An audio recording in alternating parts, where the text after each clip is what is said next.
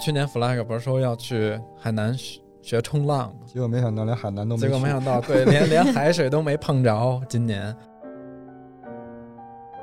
我觉得你们三个人选了都是同样的 一一种感觉的影视作品，这不是巧合，为什这就就是么？是这就是去年我们所经历的很多事情时代的一状粒态灰，的一个 的一个状态。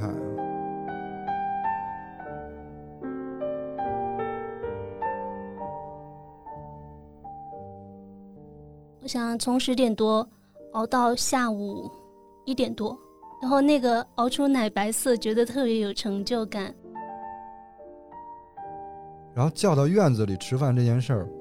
就很像小时候在那个大杂院儿里，就是支个桌儿支个桌儿，嗯然后那个有些邻居、有些亲戚，然后在一起吃饭那种感觉，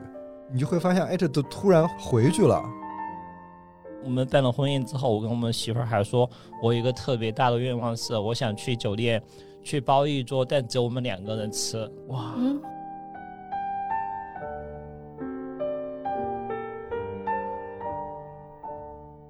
对，就是像我，比如说那个木板子，你就照这个流程，你四五遍杀下去，几遍木蜡油出来，它就是这样的，出不了什么问题。这种确定性的工作，有的时候会让你觉得，它虽然事儿不大，但是很就是很有一种获得感。我想回到九十年代，我想去一个永远停留在八十年代的地方。我想去二十世纪三四十年代。不考虑金钱，想去一个地方是空间站。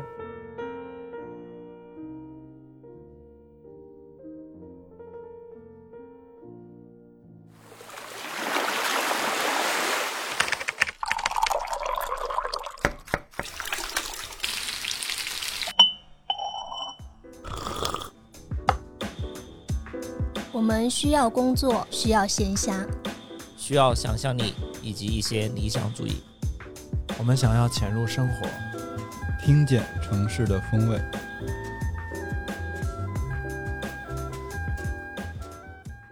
Hello，大家好，欢迎收听《今日赫兹》，我是 House。我是乐克，我是郭爱美，我是秋鹏，今天又到了总结的时候了哈，对，又因到为了掏心窝子的时年候。关难过，已经到因为了现在年陆底续了很多那个 app 已经开始来总结嗯你在它的这上面的使用哦的一些对，嗯轨迹，对，嗯，嗯，听过哪些歌？对，所以我们也来做一期回顾嘛，就算一个总结。嗯， 一上来我们先说一下去年立的 flag 都完成了你吗？们还记得去年的 flag 吗？我记得我那个记我那个 得没完 成啊，我也记得我的，但我不记得你们的了。你们说一下，要不？我去年号称要吃一百家老字 号，一百家吗？ 你不是现在每说都周觉一得家、可五十二笑家吗？结果吃了可能连五家都不到吧。也有很多关了吧，就找不到了。嗯，后来给自己那个认知放开了嘛，就说嗯不是、不光是成都的，就发现去年没怎么出成都，根本就 嗯就是你看，就这这种就是计划赶不上变化。对嗯对对那个秋鹏呢？我去了两个地方，就是出四啊，川你省、的 flag 就是出门两趟哈？对我完成了，但是又没有完成。为啥哎呀？就是我去了两个地方，呃，武汉跟苏州，啊，但我之前立的 flag，其实我指定了一个地点，我想去宁波，结果唯独嗯就他没去就宁波没去，然后去了苏州，重游了苏州。和武汉。嗯，武汉是第一次去，哎，你当时为什么想去宁波呢？吃海鲜吗？也也没有。我很早以前看过一部电视剧叫《天一生水》，然后它那边、宁波有一个藏书阁叫天一阁，哦，我对一直对挺想哦去对看想的起来了，对对对，嗯，你的旅游的，就是那个指向性这么强，具体，嗯特别啊具体。就已经对具体到说这个地儿有一个啥呀，对，必须诶，得去。我对我就是重回苏州的时候，那是国庆节嘛，嗯然后那段那几天正好降温了，我再次感受到了苏州，就让我离开苏州的理由，就是因为它一到冬天就又冷又潮湿又阴冷，我还以为故地重游又唤起了自己美好的记忆，结果 是没有，就是很神奇。当时我跟几个朋友吃完饭，在外面吃完饭，然后要走回停车场，那段路还挺长的，嗯就下雨了，然后我嗯，突然那种回忆就回来了，就那种记忆回来，我就跟他们说，我说，嗯，我好像又有一点又冷又丧的感觉。哦，苏州的冬天是这么江南的冬天可能都这样，我觉得江南不止冬天吧，就是梅雨季也很难受。嗯，主要是雨水多，就我之前一直以为苏州已经属于北方，会有暖气那种。河南没有有些地方都没有呢。是对吗河南的有些地方是没有的，嗯，以河南有一些靠近安徽的地方就没有。这个天气没有暖气无法无法活啊。嗯，就因为最近成都也很冷嘛，但是成都冬天不怎么下雨，我其实我是这倒能忍是受嗯的。嗯嗯，嗯，但它也不是那种干燥的气候，反正也挺难受的你说成都吗？啊。是，我主要就是很不喜欢，就是开空调在屋里，尤其是那暖风。开空调就是刚才我们还说，只有脸和耳朵是热的，嗯其他地儿都是冷的。嗯，好，下一位，好死，我我去年的 flag 是把《金鱼合资》每一期放的节目都听完，但我每次打小宇宙，就每周我们推送的时候，有时候我稍微听一些，我觉得我还是不敢面对自己的声音那种。啊，还有这个因素啊！对我以会有为吧你就是纯属是因为，比如想多听点其他节目没有，因因为本来录的时候，比如说我有一些口癖，还有一些如果节奏不好了，你必须要自己听了之后才知道。但我每次想自己听的时候，一听到自己的声音，觉得就听不下去，我不想听了。有些我没有录的那一期，然后我觉得就特别好听。但我如果是我有参加的，我自己听听到我这儿，我觉得就有点儿不敢面对自己。 啊。那我这个我要给你做一心理疏嗯导，我觉得没有这么那个。我觉得首先就是嗯播客是挺个人向的一个东西，对，就那些口癖也但不哎但是你说不们好的东西。对你又不是去播什么新闻那种，非得一一字一 句一板一眼的，是会有时候会觉得自己的声音跟你我们自己说话平常你听的那个声音是完全不一样的，是不一样，就经常比如说他们呃有时候打电话或者说拍视频的时候，里面有我声音，然后我自己看那个视频，觉得声音嗯，就很奇怪。对，这个这里有一个科学解释嘛，就是我们人平时听自己说话是骨传导嘛，嗯，但是别人听的不是骨空传气导，就是对他他会不一样，正常人都是那种会听不了自己的声音，就好像只有我这种，你知道 吗？极度自恋的人才会喜欢自己听自己的声自音。对，就好像每次跟人打招呼介绍的时候，我就特别羞耻于开口说我叫啥啥，嗯，然后就给自己取了个艺名儿，反正就就反而轻松了。然后就嗯因为不敢听自己的声音，所以去年 flag 就没有完成。然后今年想继续再完成这 flag 又特别难，因为期数也越来越多了耶。没有，啊你可以从这一期开始听， 不需要把前面的补上。哎，我我还很好奇，你家属要听吗？他好像也很少，嗯，他知道我们周二要更新，他可能平时也很少有听播客那种习惯，看视频会更多一些。哎呀，我好像还真不一样。我每我每周还非常 enjoy 在听自己的节目。而且我们我们剪辑的时候已经听了好多，对，感觉你们俩都要对啊吐了。倒也没有。而且在发出来的时候，我还要再听一 遍，因为我们平时剪的时候，它是打碎了再听的，哎，嗯，再放出来的时候，它就当一个作品在听的。嗯，但其实我也基本不在小宇宙上听我们节目，是因为我们剪完之后，因为我们节目剪辑是邱鹏跟那个郭老师负责嘛。其实你们剪完之后会把那个初剪或者剪好的文件丢群里，嗯我那个时候就会听。那个时候那个瞬间对我来说是一个惊喜的瞬间，嗯，而且后我面也就没有了。对我会我会觉得自己听一遍很很喜欢很顺。哦我但大是部分听的其实也是那嗯个版本。对你再更新了就我就没有这个惊喜了，我也没有动力再去听。但今年还有一个感受就是，我们聊过一些话题，嗯，但你隔几天或者隔了一阵之后，你发现当时那期话题有个很好的点，突然想一个点 没说，啊、嗯 你这种心态就是那种吵架，然后发挥的不好，回家要自己复盘一下，说：“哎呀，这句话我忘了说。但这个点也不是说说是当时你知道这个点没说，是因为后来突然看到一个什么东西，然后学到哦一个什么东西，觉得这个点然后应用到那期嗯播客中是特别好的。对我有时候也会有这种这种感觉，嗯然后我就在想，因为有时候某一期的话，我们聊一个话题，靠一个小时的时间其实是聊不太聊不晚透的，对，而且它隔了一段时间里，这个事情是有发展的。对对对，尤其是我们这种呃生活或者泛文化类的这种内嗯容吧，它就是随着生活在动态的往前走。这样我们可以有一个解决遗憾的方法。我们以后想到啥需要补充的，可以 call back 回去，或者说单开一期就聊那些遗珠。我们现在是给自己留了一个台阶儿，就是我们可以聊之前聊的话题，是吧？嗯，我觉得是可以聊，之前有好几期都都是那样。你看，就算那个前几天刚更新那个方便面那个，嗯，聊完了以后，它持续的后劲儿是后来又好连续好几天我都在吃方便面，因为嗯图然后太多了，对当时买太多了。然后那个时候你在吃的过程当中，你又有好多又想分享出来的东西，我觉得哦就可以过一段时间我们去再聊，再换一个角度再把它聊一下。那我一定要补充一个，我真的很爱农心拉面。哎，你节目里说了呀，我没有说，我就说我买了农心拉面，但是我还没来得及吃。嗯，乐师傅的算是完成了百分之五十吗？我其实去年 flag 不是说要去海南学学冲浪吗？结果没想到连海南都没结去。果没想到，对， 连连海水都没碰着今年。然后本来就是黄了嘛，但是我我完成了一个平替，嗯 因为因为没出远门儿，然后就夏天的时候在四川成都周边找了一些靠着水或者水库的地儿，就玩桨板，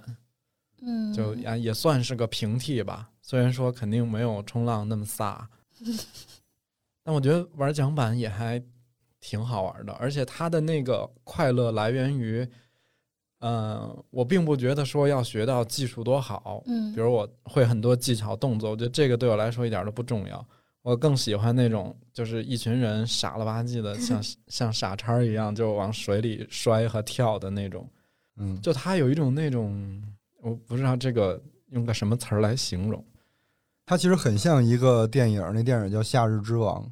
啊，对对对，嗯》，是吧？就是有一个那种返璞归真的那种快乐，就那种快乐特别容易，但其实嗯你想想也特别难。而且看你们发的分享的照片，它河河边就是很原始的那种地况，包括有一对些石头，有一些淤泥。嗯，然后你们在那就感觉，呃，其实我我还挺羡慕的，去嗯那些地方。我觉得成都啊，就是有这样一点其他城市没有的好处，嗯就是它旅就是这种野的好玩的资源太丰富了。我嗯最近还经常在 B 站上看另外一个就是被种草的，是他们是一个攀岩队，嗯他们就找成都那深山或者那个重庆的那个深山，比如说那个山中间有一洞，然后他们就靠自己的专业设备去洞爬穴去那个洞里探险去。哦然后有的时候可能垂直的那个洞，你上去它要排线那些，嗯，上去就要进到那个洞就要花三个小时，然后进到那个洞里发现三分钟就逛完了，就是它没有多远那个洞。嗯啊，可能洞不深就很小。但那个过程是很刺激。然后但有的时候呢，他走着走着会发现，哇，这么小的一个洞口里边会有那种大平层，嗯，巨大，好几二三十米高的那种，桃花源记叫它叫洞厅。嗯然后进了洞厅以后，再往深的走，就从山的那一边出去了。哇，好嗯神奇啊！我那天对我还想说，看那个肯道尔电影节嘛，今年他不是每年会选很多播放很多那个呃，以国外国内的这些探险的纪录片儿、户外的。然后今年正好我们跟他们一起做活动，嗯，就等于去他们活动现场去看了几部他们选出来的短片儿，然后我还挺受震撼和感动的。然后我就突然想， 因为那个纪录片里其实有一有有有一部分是那个在鼓励大家说，其实户外跟探险这个事儿，它没有你想象中的那么宏大。你嗯只需要迈出一小步，慢慢往前走就可以了。然后我就在当下受到鼓励，我想我要不要立个 flag？比啊如明年我每个月必须出去住一天帐篷。后来我想算 了，这种事儿还是别不要先立，不对要先立 flag。所以今年要不要立 flag 呢？我们就 一会儿再说。趁着这节目的这个一嗯，个小时的时间，我们稍微思考一下，要不要再立啊 flag 哈？嗯然后我们想延续去年的那个结构，差不多的，就想跟大家分享一这下几。个问题哈。嗯，这就这一年来我们记住的一部电影、一顿饭、一个 moment，然嗯后一个想去的地方和一个想去的时代。嗯，我先们先说一部电影，好，诶电影要不要先报一下名字？然后我们看从哪个开始？因为我们当时说的是书影音都可以嘛，嗯嗯，对对然后对我就忘了选了一部英剧，嗯它不是新剧，嗯但是是我今年新看的，也是今年的我最喜欢的，叫《伦敦生活》（Fleabag）。嗯，郭我老师的是我是一本书和一个动画片儿，嗯但是我后来发现这个动画片儿，如果我说的太明白了以后就不能播，所以就选 书，那动画片就不不讲了，是动画吧？片儿不讲啊。书是啊关于什么的？书是关于成都的，啊、我的是一部电影叫《时时刻刻》，，嗯嗯，英英美英美的。 到不底叫是英美，到底是英美美剧。 英美英剧美就是有英国的，也有美国的。好，嗯，然后我的是一部英剧，是《王冠》的第五季，哦，嗯因为之前每一季都是出来的时候都看，今年就特别期待它第五季出来。今年应该更有不一样的对感受。对，好想知道大家想先听哪个？ 你我们现场没有观众，你这么问了，没人 没人回答之后，我们怎么往下走？先我想想啊，先来王冠吧，因为王冠容易掉。你这个， 他可以先说这个王冠，很好就把传给别人。嗯，对，嗯然后王冠因为今年伊丽莎白女王不是去世了嘛，嗯嗯，所以说她去世之后，王冠刚好可能隔了一个多月，好像两个月就出来，嗯然后就看的时候觉得就还是挺有感触的。王冠它相当于是奈飞的一个看家剧集，也是是纸牌屋之后那时候大嗯概出的，然后就还是挺火的。它主要讲的这个系列是讲的伊丽莎白她从登基，然后每一季就讲她的一个故事，就嗯就每一集是一个故事一个主题，到现在他登记很也很早，对不对？他登记的时候还是个一小小姑娘九。一九五二年还是五三年登基，就他父亲去世之后，被迫就登上了女王。然后之前，嗯，不是有一种说法是英国三大文化软实力输出，嗯一个是英语，一个是英剧，英剧的话包括戏剧啊、莎士比亚这种，嗯哦，还有对，一个最重要的就是另外一个就是王室，嗯嗯因为王室确实对对之前像英联邦对很多国家，然后对非洲输出就还嗯是特别强。而且伊丽莎白她还是加拿大的女王，是不是因？为它加拿大是英属，几个英联邦的，哦对，澳就是洲英属的这个，嗯他都是名誉的国家元首。哎，你嗯刚才说对那个，你的那个感触还挺大的。它具体看看了王冠之后，就觉得我们有时候是不能随便的去评判别人，因为你不知道他身处的这个处境，或者说他面对的一些，他在那个位置，他要处理什么事情。嗯就我们有时候可能只是在观看，但别人真真的是在那个身份里在体验，在挣扎的。嗯，你你说的就是王室有王室要操心的，对，它其实点又嘛挺难的。就比如说里面第五季有个特别明显的是，这一季是关于戴安娜嘛，就戴嗯安娜离婚，戴安娜其实她一直就批评王室，她觉得她不适他是合那这个种英国体制皇，室，他甚至就是英国皇室一个很大的污点。她她拼命就想想从王室里脱离出来。嗯但里面有一集是关于一个埃及的一个土豪叫穆罕默德法伊德，嗯他嗯他是为了想拼命接近王室，所以说他买了英国的那个哈罗德百货，那我还雇佣了之前爱德华八世的一个贴身的，相当于秘书还是什么样，就教他哦各种王室的礼仪。哦他只是为了他想跟王室有什么关系，然后进入到那个阶层里。嗯他就跟戴安娜形成了完全鲜明的对比，嗯，就有些人想进去，有些人想出来，这是围围城。城。哎呦，我 对刚想说，但只 有女王她没办法，她必须不管谁进去谁出来，她必须她就都不站能那位置，她都不能动。就只有嗯，他是岿然不动的，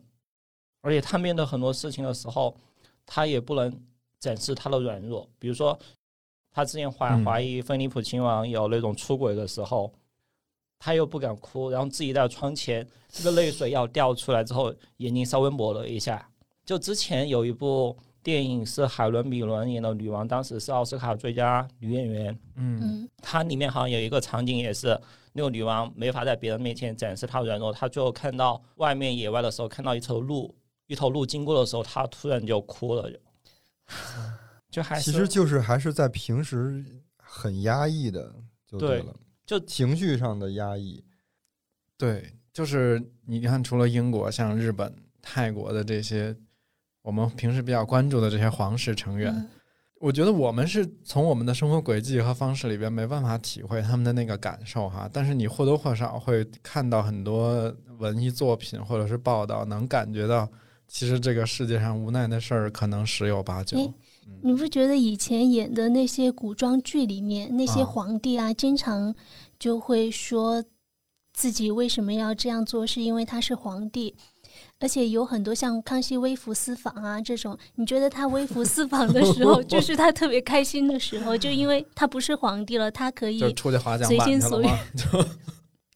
啊，嗯然后那部剧里面除了台词最多有个词是那个 duty 是责任嘛，嗯，就经常女王就觉得这个事情是她的责任，她没办法推脱。然后她她死的时候，然后经济学人发了一篇讣告，标题就是“责任的重量”。嗯，就她嗯还是真的，她去世之后，很多就说是时代的落幕，因为她见证了差不多二十世纪很多历史事件都是跟她其实能联系起来。是的。一上来就沉重了。那接着呢？那我接在 House 后面，因为我这个也是一个英剧，它的那个是英国皇室的上层社会，我这个就是一个英国最普通的一个下流社会的故事。嗯，嗯，我看的这个英剧叫《伦敦生活》，但它的这个中文翻译，我觉得你可能 get 不到它的那个调性，因为它是一个它是一个喜剧，嗯，就是挺很搞笑。然后它的英文叫 “fleabag”，其实这个词在英语里就是有那种形容那种很廉价的旅馆或者很脏、很很邋遢的那个人。它是一个纯的一个大女主的视角的一个剧，你就把这个女主角可以暂时想象成一个带引号的渣女，就她一开始塑造出来的就是一个，首先自己的生活一团糟，嗯生意很差劲，性生活很混乱的一个女性。然后他就开始剖析这个女性为什么生活在这种状态里。然后这里边，其实首先我最喜欢的是他的这个叙事的手法，或者说是这个演员本身，因为那个演员本身就是这个剧的编剧。嗯 Waller Bridge，她其实还是一个挺有才华的一个女性，然后她是自编自演的。然后这个叙事方式最有意思一点就是，她平时我们的剧都是按照一个我们作为观众是一个第第三视角在看这个人物关系的发展，然后这个时候她经常每隔大概几分钟，在一个关键台词之后，她就突然会面向镜头说出一句自己的心声，就往往是跟她说的话相反的，或者是哦拆穿她之前。特那爱些什么 Q- 话，特爱 Q 第四面墙外面对的对，观第众嗯四面，墙那个手法。嗯，我大概讲一下他的这个生活状态的背景哈，就是他其实有几个很窘迫的那个客观的环境，一个是他的唯一的，也是他最好的朋友一个闺蜜意外去世，这个事儿其实是打破他那个生活平衡的一个导火索诶，哎他那是哪个年代的？他就是当代的，啊，就当就是很当代的。然后那个闺蜜意外去世呢，但后面你会发现，其实这个事儿女主自己有推卸不了的间接责任，所以她生活在这种特别自责跟矛盾的这种情绪情绪之中。她有一个亲姐姐，就她是姐儿俩，她姐姐是一个跟她特别反差，就她是那种邋遢的人嘛，然后她姐姐是一个特别精致、生活规律，然后职业也很好的一个 office lady。精英女性吗，但是嫁给了一个很糟糕的混蛋老公，那个老公就是会有各种调戏别的女性，然后一些那种不检点的行为。然后这个事儿就是在这个女主的眼里，其实是一个水深火热嘛，因为她姐姐其实要扮演那种很成熟的，嗯，无懈可击的这么一种生活状态，但是她经常去拆穿她姐，就造成了她们姐儿俩之间的这个矛盾点。然后呢，他爸爸，他母亲去世了之后，他爸爸找了一个女朋友，也就是说他的这个继母嘛，相当于因为刚开始还没结婚，后来结婚了。那个继母是一个，在他眼里是一个特别 mean，然后又特别装的那么一个笑面虎的一个嗯等会儿 mean 是什么意思？ mean，就是吝啬很恶毒刻薄，嗯，然后但是又很装的一个笑面虎，就他跟中文里头的好多词没法对应，所以我很难就是直接就直接用命，我觉得大家可能比较好理解。嗯就他是个艺 术家，嗯然后他的艺术作品有很多生殖崇拜的部分，因为这个剧哦本身就挺那个的，对。有很多屎尿屁， 对对对。然后在那个第二季，因为我是连着两季一起看的，在第二季里边又出现了一个非典型的神父，就是神父嘛，在原来那个传统的基督教眼里边，其实是那种你想英美那种很传统的右派家庭，就神父是一个很正统的这么一个形象，但那个神父就是又有抽烟，比如说又年轻又帅，就正好又长在了这个女主的审美的点上，因为真的还挺帅的。结果他跟那个神父之间就是慢慢发展出了一段不可能有结果的爱情，因为你想神父咋可能谈恋爱和那个结婚嘛？对，嗯然后就是他们两个，直到这个爱情，就是他又又把他让他活成了一个呃，生活在这种自我厌恶的情绪里，快要被淹没了的这种状态。哦，然后这个剧是个喜剧，但是它的第一季那个海报其实特别震撼，就的大女主哭的那个脸妆都花了。其实这个喜剧你看的时候，你经常就不自觉的有点儿想要哭，哭一下，因为她她其实生活挺压抑的。但你爱看他的点是，我爱看她的点，其实她很真实，嗯，它其实揭露了很多，就尤其是它那个第四面墙哈。然后我看完这个剧，给我最大的一个启发，其实那段时间我经常跟别人说话或者看别人说话的时候，我都在想，如果有第四面墙，他会说出一句什么？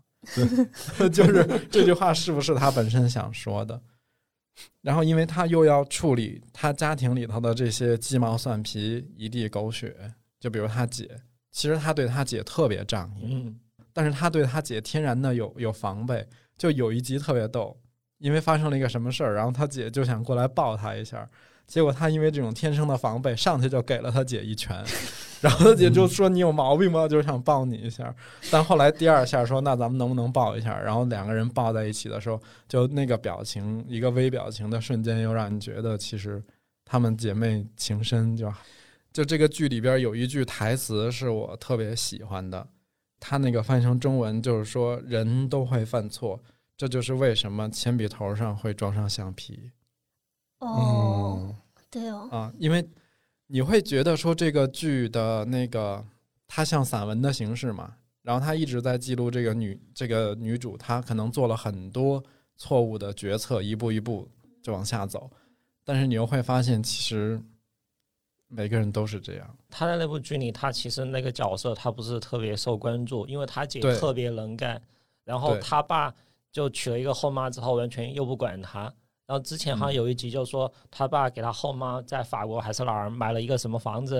然后他自己其的实生活也很难有。他爸是那个生活条件很不错的，嗯然后他们在法国其实是买了一个可能是那种大的庄园或者一个小农场之类的，结果他爸不敢告诉他嘛，因为就是怕他伤心或者不好意思说，因为他自己的生活很窘迫，他爸就非说嗯我们只买了一个小小公寓、小房子，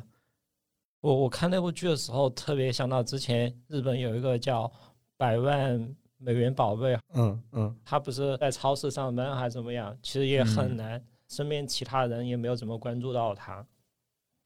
你越接吧，说越沉重了，你接吧，我 就我的也很沉重。我那只能放在最后边。好吧，我看的那个电影《时时刻刻》，它是一部女性电影，它的主角是三个女性，然后生活在不同的城市、不同的时代。哇，你们仨今天这个女性 含量，呃，最早的是一九二三年，在英国，嗯呃，弗吉尼亚·沃尔夫，嗯沃尔夫他就是一个作家嘛，嗯，然后他是受到了精神上的困扰，但对于他自己来说，他就是想写作，他不想管生活上的那些琐事，因为可能在那个，我觉得在那个年代，在一个家庭里面，一个女就一位女性，她还是要有一个女主人的样子，嗯比如说，他要给那个仆人安排好什么时候做饭，做什么样的饭，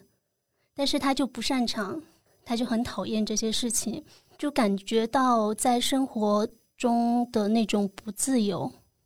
有两个细节，一个是她的丈夫嘱咐她要按时吃饭，给的理由是因为仆人给他们准备好了，所以他们得 吃。其实我觉得她想表达的就是那种，我不是说我是因为热爱食物我才去吃饭，而是因为她有很多嗯就是的到点那儿吃种饭规则，嗯，嗯，给了她一些束缚，就我妈给我做了，我不吃不好意思。对，一样的嗯。意思。嗯，但其实我一点儿也不饿。对对嗯对，像她仆人就是那种会当面给她眼色、给她脸色的，就是仆人， 对啊，这不真就的是是妈吗？就是有一个事儿是他的两个仆人在厨房里说他的坏话，嗯，然后他正好突然出现了，然后其中的一个仆人是在为准备做牛肉派，在切牛肉，然后呃，沃尔夫就给他说。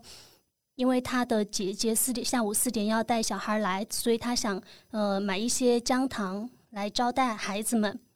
然后就让那个仆人停下来去伦敦坐火车去伦敦，买姜糖，然后仆人就说，仆仆人的感觉就是觉得女主人没事找事，然后嗯嗯又不会安排这些事情，就特别恼火。仆人是在国企上班吧？然后往后，其实他这个故事是就三位女性她们的一天当中的生活，在影片当中是穿插着来，这不是说我嗯先讲完一段、再讲一段，嗯然后往后是一九五一年的时候，在美国的洛杉矶，然后有一位家庭主妇，她叫劳拉，嗯她是嫁给了一个军官。那个时候是二战，二战结束了嘛？结束哦，了已经结束了。她的丈夫是很体贴的嗯那种，人，呃，比如说他自己过生日的时候，他还会给妻子买花。嗯，嗯但是这件事情，就是我感受到电影里呈现出来的是，其实妻子会因为这件事情感到愧疚， 啊，有压力，对她会有，然后她是他们有一个儿子嘛，她又怀了二胎。她是不擅长，非常不擅长家务的一个人，因为那天是她丈夫的生日，所以她想给丈夫亲自做一个蛋糕，但她第一次就做失败了烤，糊了，嗯，就不知道是烤糊了还是怎么，反正后呃中途他有一个朋友过来，然后看到他做的，他他他的他就很嫌弃说，每个家庭主妇都会做蛋糕，为什么你不会做？ 哦，哦，就他第一次做蛋糕失败了之后，他就带着他的他的儿子出门了，他把儿子呃放在邻居家里，然后自己去了一家酒店，就想自杀，然后自想要自杀的那个场面，那个画面特别震撼，他是那种呃非现实的拍摄手法，哦，他自己躺在一张床上，然后那个水慢慢的漫上来，感觉要把他给淹没了。但是他突然惊醒过来，就从床上坐起来，然后那个水退去了，是因为他想到他肚子里的孩子，他觉得他应该先把这个孩子生下来。嗯嗯，然后呃，他还在读一本书，他读的那本书正好就是沃尔夫写的，叫哦《戴洛维夫人》。戴洛维夫人就出现在了第三个故事里面。第三段是呃叫克拉丽莎的，然后她是因为她跟戴洛维夫人的那个名字是一样的，嗯，就克拉丽莎那个名字一样，姓氏不一样，所以他有一个朋友，他有一个诗人朋友理查德，就叫她戴洛维夫人，嗯所以他又跟那本书产生了联系。那本书的第一句话就是写那个戴洛维夫人说她自己要去买花，所以在那个克嗯、克拉丽莎她那天早上起来第一件事情也是去买花。她买花是为了给她的朋友理查德办一个派对，因为获得了诗人的终身成就奖。但是理查德他是那种，他也是就是精神压力很大的一个人，而且因为得了艾滋病就濒临死亡了。嗯他觉得自己是一直在为克拉丽莎活着，如果不是为她活，他可能也已经自杀了。嗯，他刚才说这仨女性，嗯，嗯，感觉都是那种，就是自己给自己压力很大的那种人，对，是吧？对，简单的说就是那种自己心魔很重的那种。那嗯种他们人会啊听到很多其他的声音，就不是说在这个环境当中你们说话的声音，或者说风声雨声，它是有很自己很多内心的声其实音。就是对环境、对其他人很敏感的那种那对种对 性格，对，哦，我觉得我还挺喜欢克拉丽萨的那个设定的，就是她有一个女儿，但是她不认识孩子的父亲， 然后她跟她的一个同性恋人，就三个人住在一起，嗯但是她同时又一直在照顾她的诗人朋友。哦，你看这个剧的你你，你带入了谁？我没有你带嗯觉入得谁你，觉得它它特别好看是我觉得他就讲了人在一些很不自由，随时能够时时刻刻感受到不自由的那种状态。他们是想要跟世俗的那个社会，或者说世俗的世界去对抗。听他，因为我没看过这个作品哈，但我听他那个描述，就是这三个女性，其实她生活在各自的时代，但她同时都是一个非典型的呃对生活轨迹。嗯，我觉得你们三个人选了都是同样的一一种感觉 的影视作品，这不是巧合，为什这么？就是是这就是去年我们所经历的很多事情时代的一粒灰，的一嗯个的一个状态啊。对，嗯，而且那个故事里，我不是说他们其实三个人之间都有很强的嗯关联嘛？你知道那个理查德，他是劳拉的儿子，是一还是就是二二一二那个二家庭主妇的儿子，哦哦哦他后来生下了第二个小孩之后，他就离家出走了，去了去了加拿大，然后在一家图书馆工作。它它相当于就有一条线是把嗯三个女性是可以穿起来的，对比对嗯如说弗吉尼亚·沃尔夫的书是把第二位穿起来，对，但她儿子是把第二位跟第三位联系起来，嗯就感觉是不同年代的女性其实可能都会面对各自社会啊，或者说自己给自己带来的一些压力。你嗯，们仨说的那个我都没看过，而且 就是之前我试图要看来着，嗯，我发现我每一部都不想看。不，但我这个真的很值得看，因为我这个虽然说他那个人挺活的挺难的，但他的整个的叙事跟语言风格是特别搞笑的，所以就是你看完之后，你就觉得哦，其实就他也这么难，然后或者你会觉得生活算个屁，我我想说，伦敦生活其实有点儿，你跟美国的那部《无耻耻之之徒徒》对比的话，它是一个英国比较体面版的《无耻之徒》，而且我还他还有点像那个原来那个有一个叫什么屌丝女士嘛，德国的那个，他还有点那个劲儿在里边儿，嗯，就是有一个有点沙雕的一个对形象，你知道那个就是你说的这个剧，我知道，就是嗯你们好多人都特别爱看这种，这个就是恰巧我特别不爱看的，就是我从来没看过类这种类似的剧。之前试图跟他们同时在一个电视前面看这个，就是我完全感受不到那个那个啊点，就是你还没有打开这扇大 门。可能就是每个人喜欢的东西不太一样。嗯而且我最近在看的一部英剧《故园风雨后》，我觉得，嗯、就是它整个电视剧的人物跟风景都特别迷人，但嗯嗯是它有一个点是跟我们刚分享的这几部电影是贯穿的，就是那个那个男孩子，他是在牛津上学，然后出生于贵族家庭，但是他最大的一个 bug 就是他没有办法在爱里面感受到快乐，也是受到来自来自妈妈，然后来自兄弟姐妹、学校跟身边好朋友，他觉得他受到了监视，他是不自由的。所以感受不到快乐。那要不然你说说你那个，打破一下，你们四个太绝，你们仨我们太哪有绝四了个呀？ 我这本书啊，是最近如如获至宝，其实是最近才看的。而我发现我在做这个，你们在告诉我要说这样的事儿的时候，我发现我今天这一年看了好多啊，然后没有一个记住的，我只能记住最最眼前的，最后最喜欢的其实就是这本这本书叫《消失的风景》，未消失的风景。嗯啊，它的作者叫冯辉，是一个土生土长的成都人，是之前有一个媒体采访零二八，当时说到咱们骑行，然后我们在做一些呃成都街巷的线路嘛，然后他就说有这样一个作者，然后他写的书，他也他也在书里写了这些类似的线路，然后只不过区别是他是用走的，然后咱们是哦用骑的。然后我就去看了这本书，我就会发现，就是这本书的作者，他的那个对成都的爱啊，就是那随着那书页都要溢出来了的那种感觉。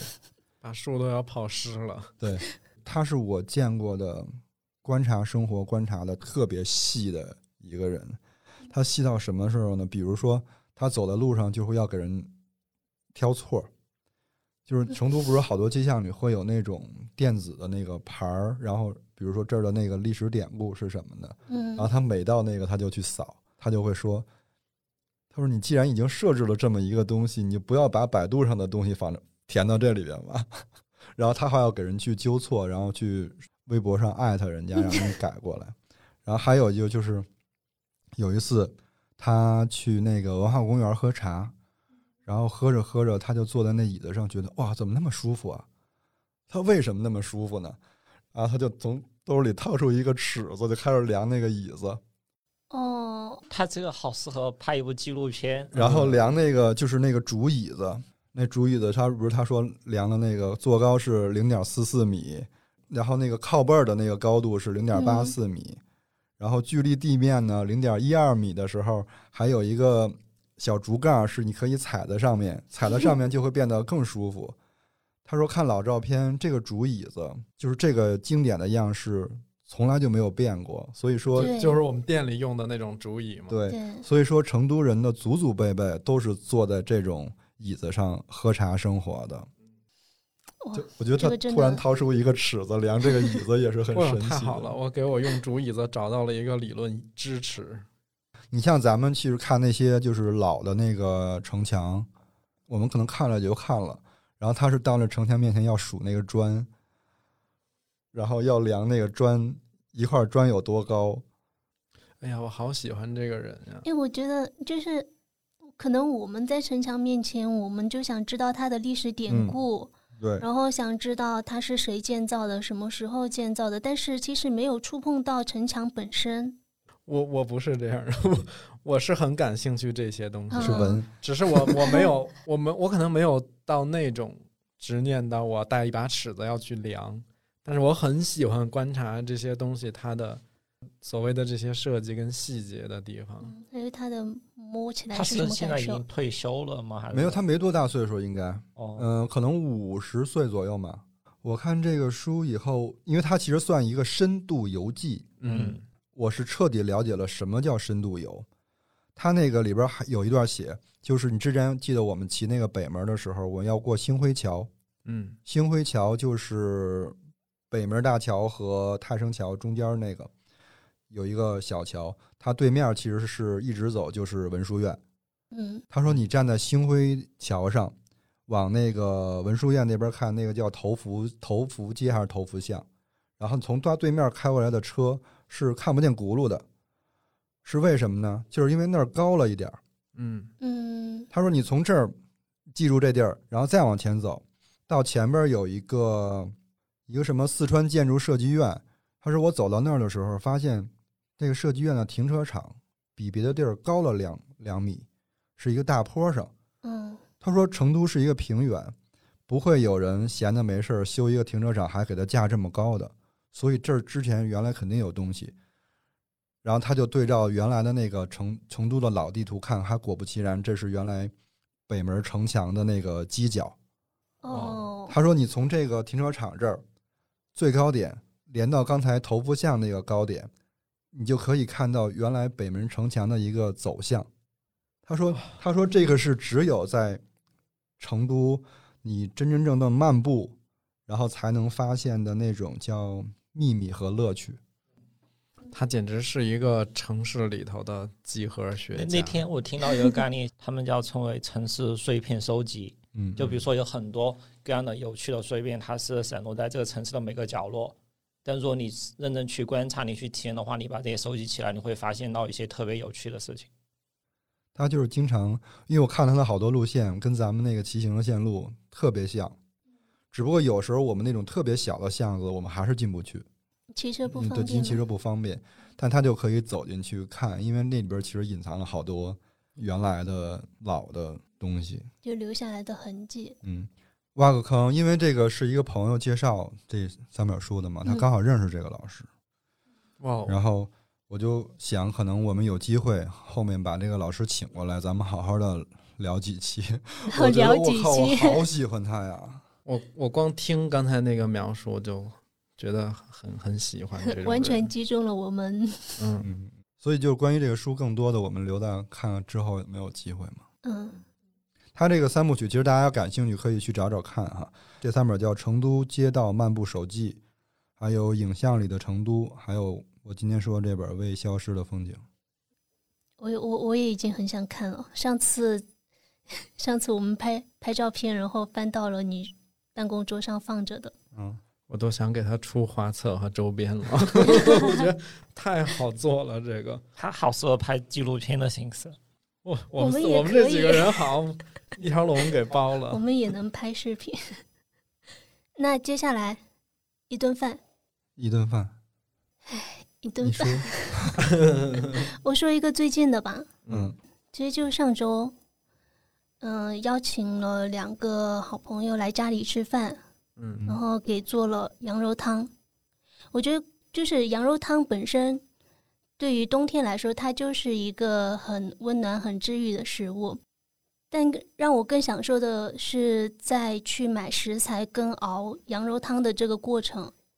我是提前一天去了我们家附近的菜市场，嗯之前因为疫情，他就搬到一个临时的地方嘛，就那个地方就比之前的更脏乱差。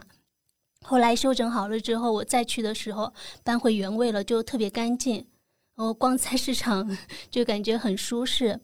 我当时去找的时候，它没有一个就像什么猪肉摊呀、土猪肉，然后或者说羊肉、黄牛肉什么的都有一个摊位，但是那个菜市场它没有羊肉摊，就没有专门卖羊都没有专门的是羊吧肉铺。嗯，嗯、我我我才注意到，然后我在想，嗯，难道我在这个菜市场买不到羊肉了吗？后来就是在一家停下来，我看有一个人在买，就挂着的那几块肉跟猪肉跟牛肉又不大一样，我就问了一下，他其实就是分了一个分了一块儿卖羊肉，然后就把羊肉买回去了。第二天熬的时候，我是定了个闹钟，八点半的时候先起来给它解冻，然后泡泡在水里泡了一个多小时，回去睡回笼觉，等到九点四十的时候， 等到九点四十再起来开始焯水去腥，然后再熬制它，从十点，我想从十点多熬到下午一点多。然后那个熬出奶白色，觉得特别有成就感，而且哇他们吃起来一点都不腥，他们觉得。我觉得有两个点吧，就是一个点是，我觉得我又能够自由的出入菜市场了， 然后另外就是跟那两个朋友也是有大半年没见，有一个可能有将近一年没见了，就是你又可以跟朋友见面了，就是嗯、呃会就那两天我会感觉到我的就是生活又恢复到了正常的正常状态，嗯、然后有一种安定感。那两个朋友是不是之前就是会一起吃嗯羊肉汤的朋友？不是，是我之前的同事，就是总结来说，就是很舒服的。他这就是，彻头彻尾就是被食物治愈的一个故事，嗯，对，就是那种非常日常的一顿饭，小森林。变成了很珍贵的一种体验，嗯，是今年这一年当中，就是一种非常特别的体会。对，就反正就很舒服。对，懂。嗯我其实那个跟那个邱鹏这差不多，嗯，就是我们拥有了这栋楼以后，拥嗯有了这栋楼以后不是拥有，好好 呀，然后有了那个院子以后，尤其是我们乐师傅，我们的那种工作的那个状态和生活的状态，那个边界越来越模糊了。我都笑称我们现在是七幺幺的工作时间，什么？哦，就是其实大部分的时间都是在单位的，然后下了班儿就是可能大家新打一会儿乒乓球，然后打晚了出了一身汗以后也懒得走了，就大家叫一些吃的在院子就里也吃饿了是吧？然后叫到院子里吃饭这件事儿，就很像小时候在那个大杂院儿里，就是支个桌儿支个桌儿嗯，然后那个有些邻居、有些亲戚，然后在一起吃饭那种感觉，你就会发现，哎，这都突然回去了，就是你的生活又转了一个圈子。当你到了这个年龄的时候，你好像又过上小时候那样的感那种生活的感觉。对，其实我觉得就是很挺庆幸的，有这么个机会吧，能搬到这个这个小楼里，它这个院子吧，就是让你会有一种，我觉得就是你说那个七幺幺，我很认同，因为现在其实我倒不是说把工作带回了家和生活里，我反而是把生活带到了办公室来，嗯，就是它是反着的。我现在觉得上班其实跟生活是一样的，因为我这儿有认识新的朋友，也有工作伙伴，能吃能喝，能打乒乓球，能玩儿，就他的社区感特别重。嗯，就很像下班了，我们到楼下的院子里，然后大家玩一个什么东西，然后有点累了，然后叫点东西吃，然后吃完了再玩一会儿，就各回家睡觉了。这就是小时候做的事情啊、我现在就后悔没在楼里弄一个洗浴间，不然我就不用回家了，我就会住在这儿。嗯我其实也有一些心理上的变化，就会觉得，呃，我们一直说自己是特别社恐的，嗯，然后刚搬来的时候，其实他们也是刚刚来，连打招呼都不好意思。然后现在就感觉很就像很熟悉的朋友老邻，了居，对，就是打招呼会很自然，而且有时候会问一下，嗯、吃饭了没有，或嗯者说如如果是在门口碰到，问他们去哪里吃饭。现在这打招呼都是街坊打招呼的那种，对，吃了吗？ 对，都是那种东家长李家短的那种。我今年这个一顿饭吧，把自己难住了。对，悬了。嗯 就那天我们说完这个之后，我就回去翻照片儿，从今年一月一号一直翻到了今天，我真的找不出来一顿对我说很特别意义上的一顿饭，但是我想到了一个零顿饭，什么银盾？我今年没有跟我家人吃过饭，哦，对，因为今年春节也没回北京，然后后边这个不不都是客观的那个哈，就客观上是有原因的，就比如说不方便，他们也没来过成都，我也没回过北京，然后主观上也是，因为今年其实碎的事儿特多，嗯，它就限制了你，就是你可能从主观上就很难拿有一个勇气说我要拿出一整块儿时间出去玩儿或者回北京回家什么的。就是其实也没啥哈，就是也不是丧，但是我就觉得好像这好像我们家就是少过了这一年，那就明年再补回来就完了。去年说的是跟爸妈在蒙古包吃饭，然让后给好评。结果今年发现没跟爸妈在一桌上吃过饭。嗯对，我就突然想到，嗯我在翻照片的时候，我还挺诧异的，就是因为在在一般人眼里，这件事儿再平常不过了吧，就是回家吃顿饭什么的，哇，你这太戳了，是吗？对，但是我其实没有很想讲这个，因你为我觉得就我们逼到这个份儿上了，是 吧？然后哦我觉得这期如果你爸妈听到这一期，可能他们会更戳。对没啥。嗯，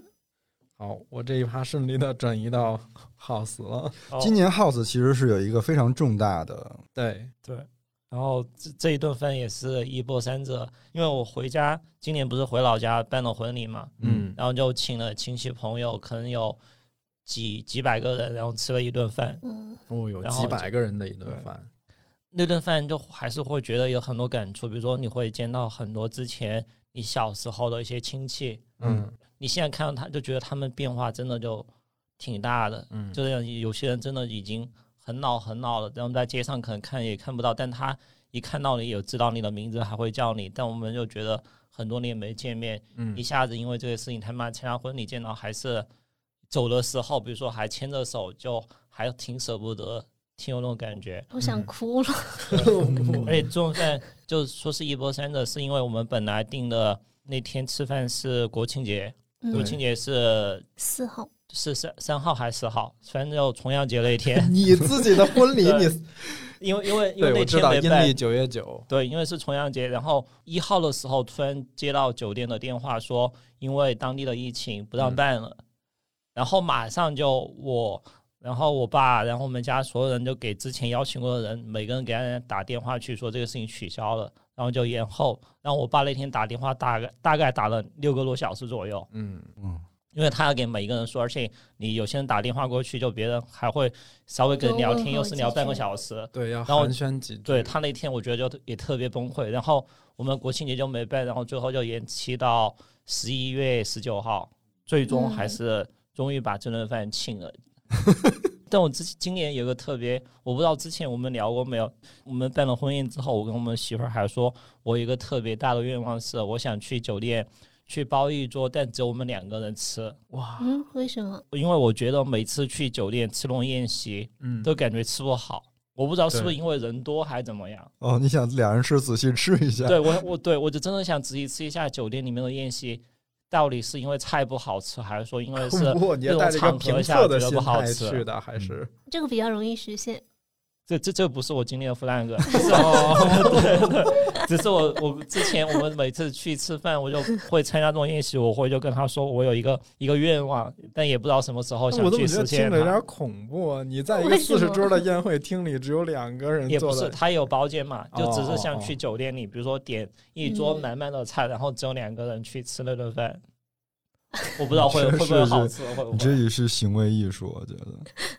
哎，因为我们也没结过婚哈，只有你结 过，然后只有你办过婚宴。婚宴的时候，你脑子里想的是啥呀？你整个人是懵的，还是非常清晰的状态？懵。的。真的是懵的呀。就呃，婚宴正式开始之前，嗯，觉得还清醒；但婚宴差不多开始之后，我感觉是我另外一个分身在那儿。哦，就你，你是把你自己夹在那种状态下面。你第二天会复盘吗？你当天的行为？现在有时候想起来，就觉得当天还很恐怖的。就为什么我会去那个台子上走一遍？为什么会让这么多人给大家敬礼什么之类的？然后还有敬酒。后来我们看当时婚宴拍的照片，就觉得那个是这我是我吗吗？我觉得就特别像刚才乐师傅分享的《伦敦生活》里，他突然有对第四面墙出来，就我觉觉得婚宴那天之前可能跟婚庆公司做一些动作的时候，然后突然另外内心的一个分身在旁边跟我说：“你在干嘛？你在做什么啊，哦嗯，哎呦，我大概真的能有点体会到那种感觉。就是你说它是真实的吗？是肯定是真实的，但又有很多不真实的情况。？”对，你在在里台边上讲话的时候，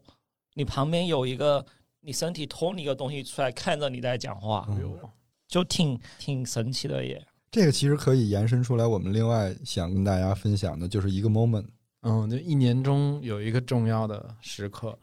嗯，谁先来？我说一个不合时宜的瞬 间，就就是现在说我们来这集不，不合时宜的还少吗？就现在说来不合时宜的啊，是因为，诶，是上个月我不是突然被赴黄码了吗？嗯，然后下午去了三医院做完核酸之后，下班回到家，然后在小区门口被拦住了，嗯，就不让进。不让进不是因为物业，不是因为小区规定的黄码不能进，而是因为有邻居，就小区里面的人，嗯他不让黄码的人进，就是他们觉得可能会影响到自己。那我当时是我一回到小区，我就去做那个报备，嗯要向社区报备嘛。然后我在报备的时候，呃，就志愿者跟我说，他说你先不要进去。我说为什么？嗯，就我当时慢慢的，我心里就是有有一种很久没有的那种嗯想要抗争的感觉。啊，你觉得他们没有权利不让你回家？对，但是他又那样拦着我，啊，然后呃，志愿者他可能也是因为小区里面的人在闹事，我觉得他一方面是惧怕那那种情况，一方面可能也是觉得，如果我万一进去，我跟他们产生什么冲突，但也嗯有保护你的一层意思。对对对，然后。呃，我就给那个社区里面的人打电话，我说我这种情况是不能进去的吗？他说没有，那个我我给你们的物业打电话，嗯然后那个让物业带你进去，但是我跟物业又不熟， 因为我不知道，我我只知道门卫的那几个大爷、那几个大叔，但我不知道具体该找哪一个人。然后又过了很久，一直没有回音，我就又跟那个志愿者说：“我说我已经向社区报备了，也在那个系统里报备完了，而且我只是黄码，黄码不就是应该居家隔离吗？”后来在中途我在那等的时候，就跟在跟他们僵持的时候，又有一个大姐她走边往小区里走的时候，边看了我一眼，他大概猜到我是有黄马，他说黄马不要进，凭什么呀？当时就那是我第一次感受到，其实虽然说疫情发生了这么久，但其实我没有很直接的遇到这种情况。嗯，就是遇见老鼠屎了。而且我跟秋嗯鹏，我们同一天遇到黄马，对，因为因为那百事集去了嘛。对、嗯我遇到黄妈那天是我办婚礼的前一天，因为前前那天晚上不是说对有我媳妇儿他们。嗯，老家的那边亲戚都会过来，然后我爸这边亲戚晚上一起吃饭嘛。其实我们已经在酒店了，虽然我们同事公司同事给我说，他说你看一下你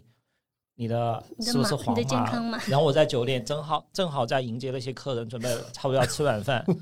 然后又打开发现黄码，然后我就吓得，我又跟我爸说，然后跟我媳妇儿说，然后当时其实大家都挺慌，就觉得这个事情嗯挺大是的。怎么办？因为其实之前有过这种案例嘛，因为这种婚宴聚集，对然后有传播。对，现在幸幸好那天中午我去做了核酸，核酸结果还没出来，核酸结果出来了之后，你黄码就会自动变变绿绿。吗？嗯当时我就把口罩戴着，就怕嗯万一出什么事情。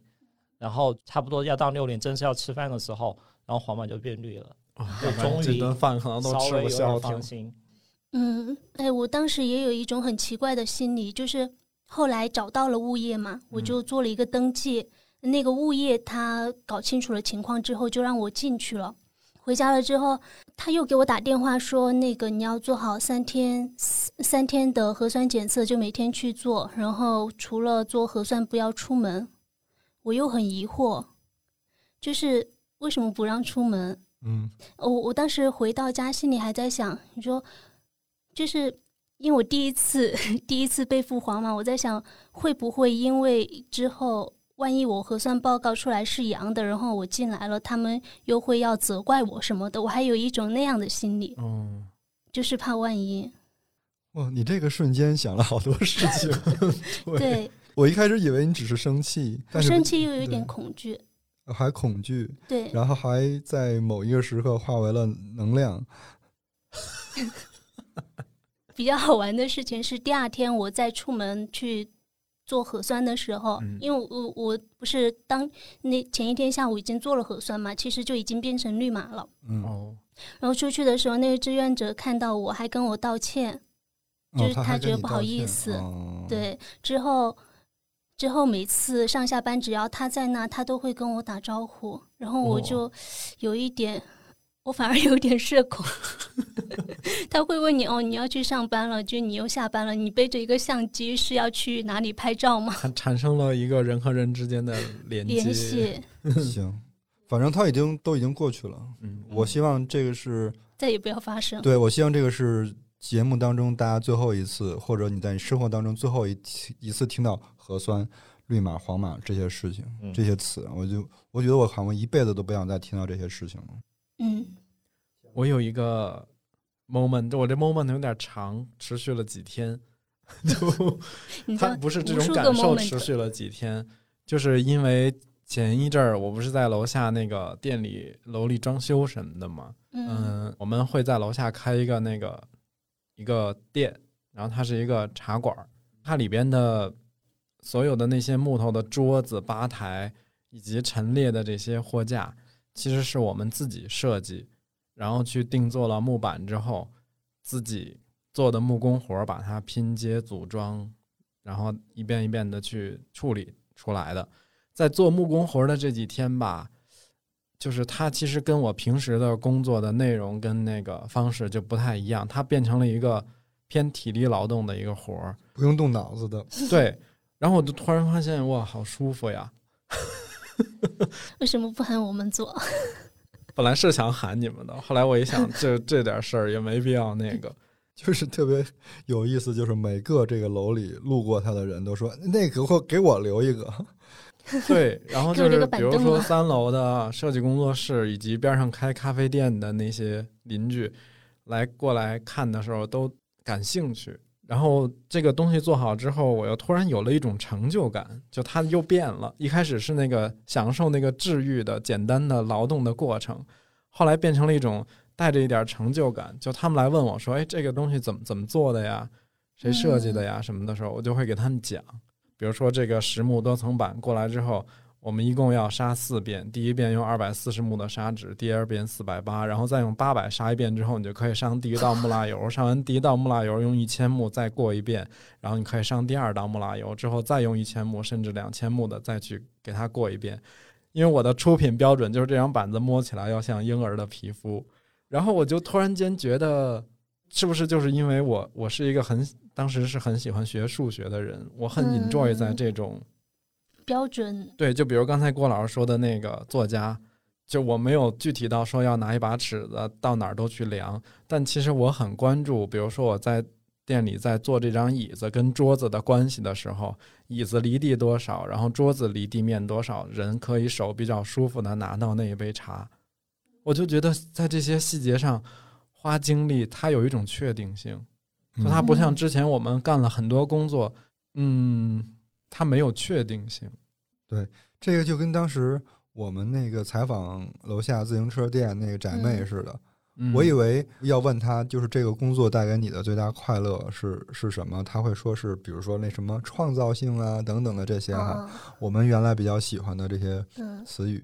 他跟我说的，他喜欢的点是他的标准答案。对，就是他说、哦，他他在说到修车跟改装这两件事情的时候，他说他更喜欢修车，因为他是有标准答案，他只要把它做了，他就正确，他就成立了。但是改装是一个，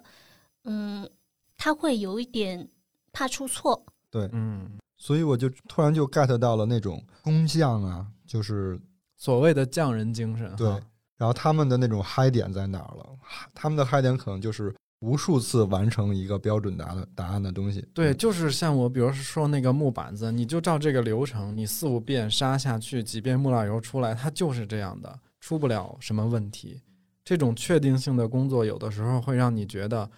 呃，它虽然事儿不大，但是很就是很有一种获得感。就是它非常的具体，对，嗯就是具体，它其实是治愈焦虑的一个特别好的方法。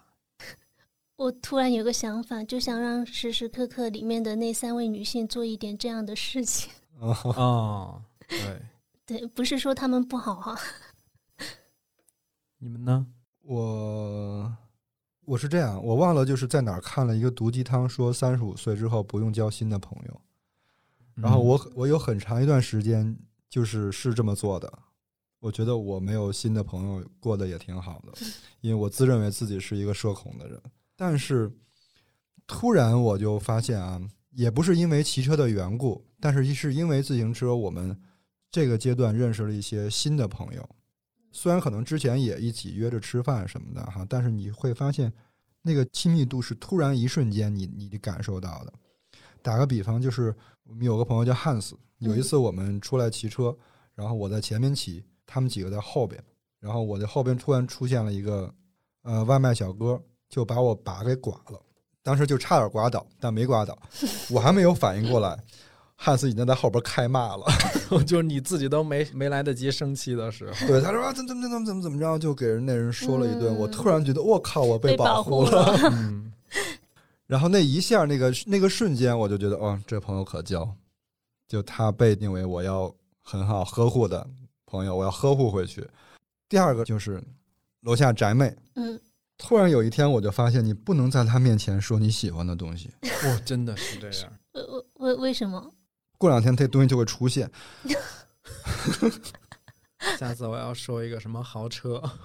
豪豪宅，然后我就觉得啊，这这些新的朋友太神奇了，还有包括那个丸子，嗯，还有那个妙妙。有一天我们骑车，就天气变渐渐变冷了嘛，然后他们都戴了手套，我没戴手套。然后他说：“大哥，你没戴手套啊？”我说：“我不冷 啊。”这事儿就过去哦了。然后然后然后你然后你面前就出现手我套第了，二天就拥有了手套。哦， 然后妙妙这个是我没想到的是，有一次什么呢？有一次我们一起大家一起出去吃饭，回来的路上我们走，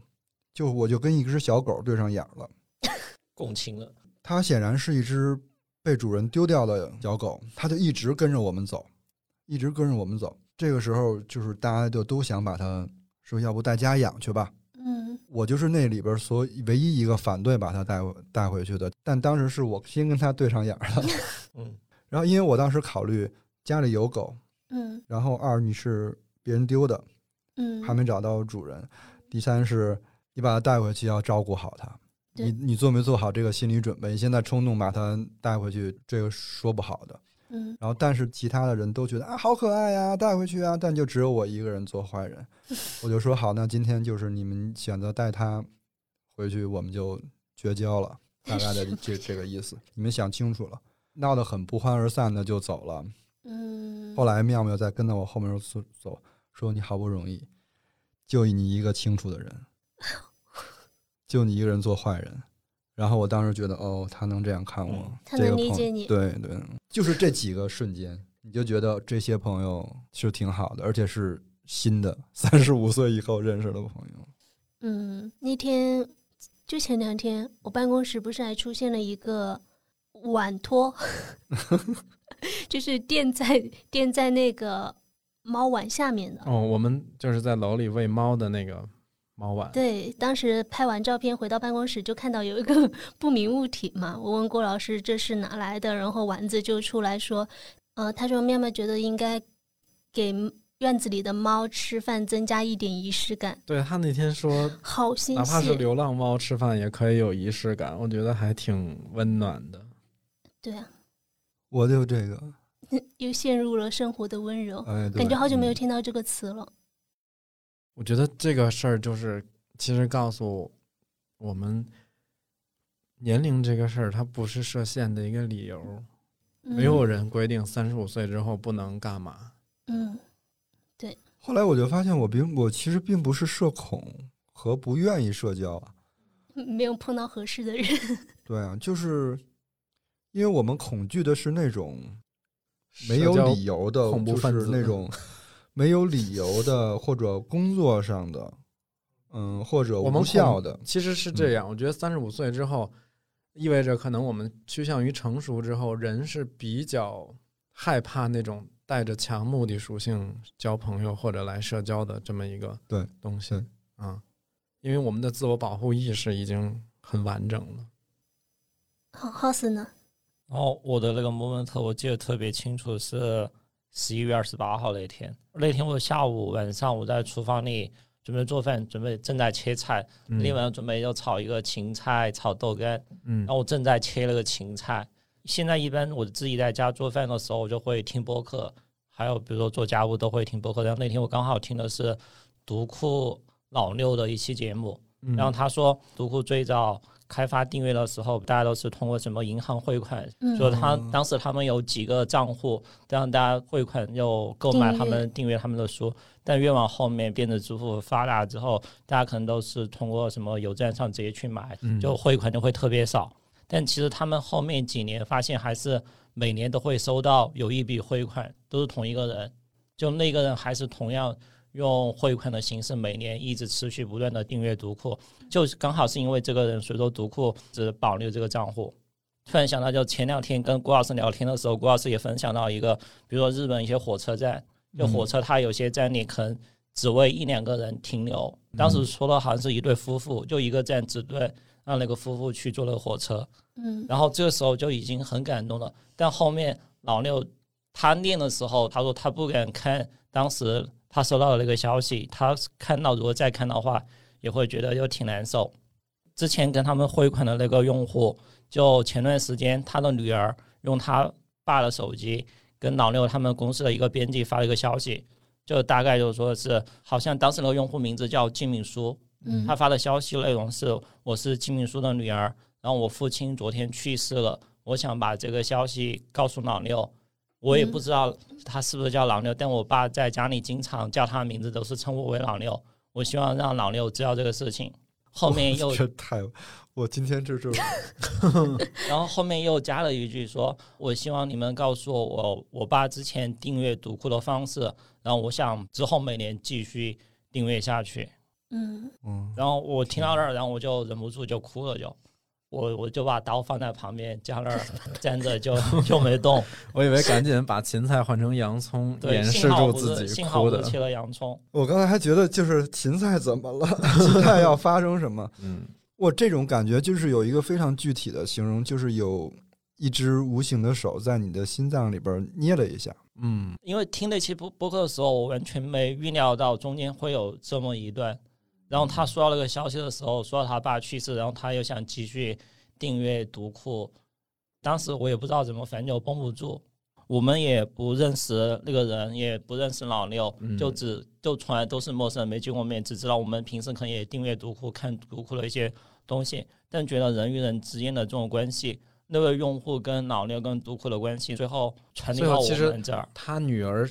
等于说是抱着一个想把这种关系再传承下去，对，就这个还挺感人的。就他他觉得老六对他爸是挺重要的一个人，嗯，虽然说他也没见过老六，但他爸去世了，他想把这个消息告诉他爸生命中一个很重要的人。他如果能订阅下去的话，其实就是随时也会怀念他爸一样，嗯，对，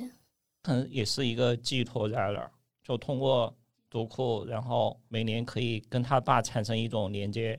呃我还是坚信，就是如果你是一个真情流露在做事情的人哈，你就会吸引来那些嗯，真心对你的用户也好啊，还是朋友也好。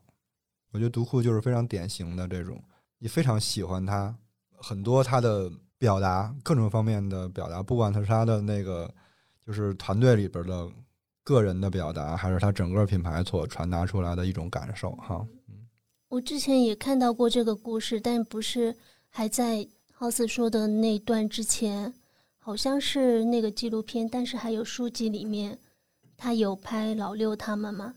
对，他好像也讲了那个，呃，之前嗯那位用户好像是南通的，就对，前他是两南年通的，不是嗯独库把仓库库房搬到南南通，当时他们搬到库房之后，邀请了很多人去参加他们那个开幕还是怎么样，好像金敏书又到了现场。当年我看那个视频的时候，还清楚的记得金敏书是一个特别清瘦的一个男子，所以说我后面听到这个东西后，哦，一下子又有也那个画面一下哦出来了，对对又出来了，然后就会为这种被陌触生动的了人突然走了就感到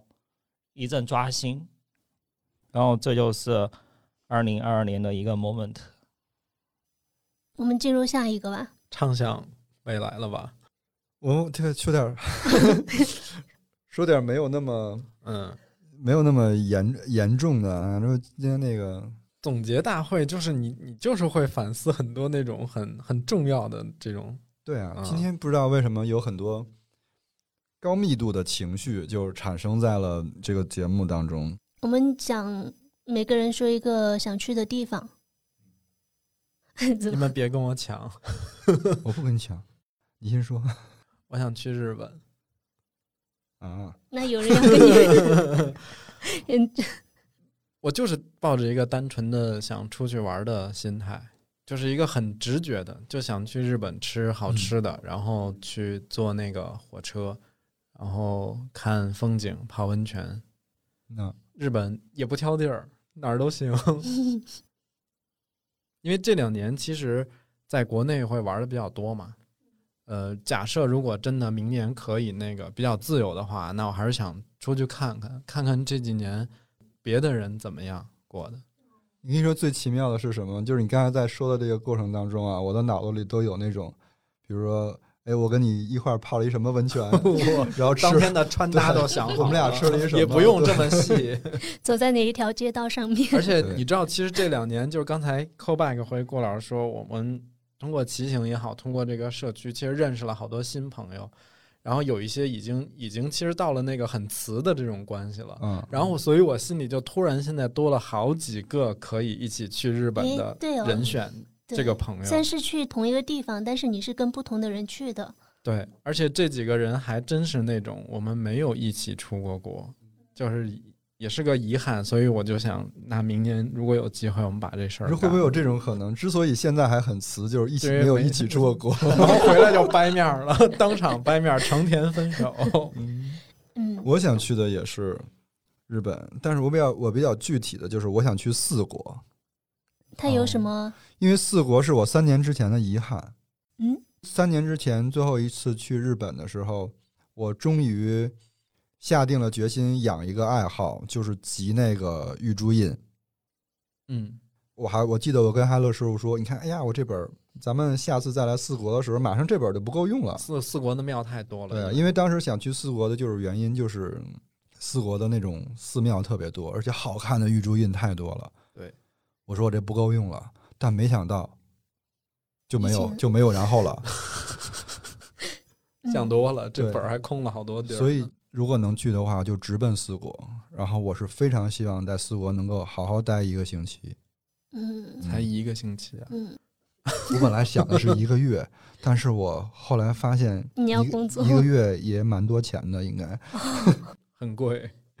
嗯，你们 呢？我最想去的也是日本，哦呦，你那们在哎一呦起那吧咱。 因为那组个我团我一得次了都没去过日本，而且啊这你没去过日本，对，然后嗯最想去的，一直就其实挺喜欢日本的很多品牌，还有之前看的一些书、动漫，对，特别是今年就没法去什么地方的时候，就更想去日本。然后今年我记得好像是从十月还是九月开始，我就开始在多邻国上每天学一个日语，哇 对，然后已经坚持了六十天。当时也不是说想现在可以来一段吗？不行，就前段时间刚好把什么平假名基本上发音是要哦书五写十学音会了，对，然后嗯现在一些简单的单词成句的话，简单的还可以，但难的话就还是有一点儿。当时也没有我觉说得挺像好我想学会马上去，就只是说平时在自己每天生活中加一个可以学习的一个时间，因为嗯多邻国可能就每天你学十分钟、十五分钟都可以。嗯然后就像我万一哪天明年可以去的时候，一些简单的单词就其实可以用 到，嗯也还挺好的。就真的是，你太会利用碎片化的时间了。大家都好棒啊！三十岁或者三十五岁之后，开始交新的朋友，开始学新的语言。 嗯哎，你不跟我们一块儿去日本吗？你要去，你要是也去的话，他要另我起我们炉灶就可以我公觉费得去 了。我们还可以在那录节目，是不是？ 哇，是对，虽然我也很想去吧，但其实我如果让我优先想去，我还是更想去台湾。哦台湾也很值得去，其实我也没去过，嗯，嗯，哦，而且如果你想去日本的话，先去台湾比较合适。 为什么？哎，对，因为其实台湾介于那个大陆跟日本的文化之间有很多融合的地方。对嗯，那有很多那就种很小奇的妙小的美的东西，对，就跟日本特别像。所以你去完台湾以后，你感受一下那种文化的氛围和一些吃的东西，小的那嗯种。因为其实就是在日剧时期，还是日本的那个文化对他影响挺深的。对，嗯，然后到了日本，你就会觉得，哎，原来出处在这儿。我们之前不是提到泡面那期提到安藤百福嘛？安嗯藤百福他就是从台湾去的日本，嗯，然后其实我去嘛，我也没有什么具体的规划，说有哪一个特别的点吸引我，我就是觉得没有去过的地方，我想去看看。而且之前提到的频繁提到的一个作家简真，他就是哦台湾的，他出生在宜兰，所以那次我就顺口说了一个地方去想宜兰。宜兰，嗯，嗯，宜兰是不是那个？宜兰就靠海，可以观鲸吧？我记得是吗？它跟花莲都属于那个嗯哦海边的那种。属于比较乡村的地方。哎，我我记不清楚了，宜兰，因为我没去过宜兰，我之嗯前去的也都是那些大城市，而且故宫博物院肯定也很值得去，就台北故宫博物台北院。故宫的带走的好文物太多了。那个白菜在那儿是吧？但我觉得去完之后，反正觉得白菜是算不了什么。有一它个那个建筑本身就挺好看的。外双溪那嘛，就有一个纪录片嗯，讲的故宫台北故宫博物院。希望明年能去吧。菲菲不不能希望，就是我要明年一定要去， 去。对，一定要去。行，嗯，嗯嗯，咱们组织一个那个嘛，经台北转机飞东京，也没这个必要，非得绕个远儿。可以，我先去完台湾之后，然后再跟你们去日本，又不是说只能去一个地方。是对。其实还有一个开脑洞的一个问题，提前让大家准备了，嗯就是说我们不考虑，呃，经济金钱、时间和空间的话，你有没有一个想去的地方？我我侧重于时间这个维度哈，嗯，我想回到九十年代，就你小时候嘛，对，就是我小时嗯嗯候，嗯，嗯、尤其是想看看九十年代的北京，以及全国其他的这些比较有意思的城市。因为是这样，我虽然是九十年代在北京生活长大的，但我觉得那个时候，嗯、不懂那个看，是我的童年嘛。嗯童年其实你是活在父母的庇护里头，嗯，没有什么社会上的这些交流，所以我是想以一个就是现在的这种生活状态，假设把我扔到九十年代去生活，因为九十年代吧，我总觉得我特别喜欢那个年代，因为我觉得那个时候其实，你比如说刚有了很多新鲜的事物，然后西方的、日韩的文化，然后互联网，那个时候我觉得其实大家那个对这种新鲜的事物跟文化，每个人都抱着一种善意的好奇。嗯他不是说我就完全接受，或者说我就信那个，但是他是抱着一种好奇心，又是那种很善意的想去了解跟看看世界。然后，而且我觉得九十年代，其实我还有一个感受，就是那个时候改革开改革春风吹进门，我觉得那个时候的中国人有一种特别蒸蒸日上尤的其那种是心气儿。嗯，嗯，就你九二看，年之后，对，你看那个时候我们小时候看的那些春晚节目，你就会觉得整哦，个对，这那会个儿春晚还是好看的呢。对，你觉得整个国人的心气儿特别高，特别积极。充满了希望。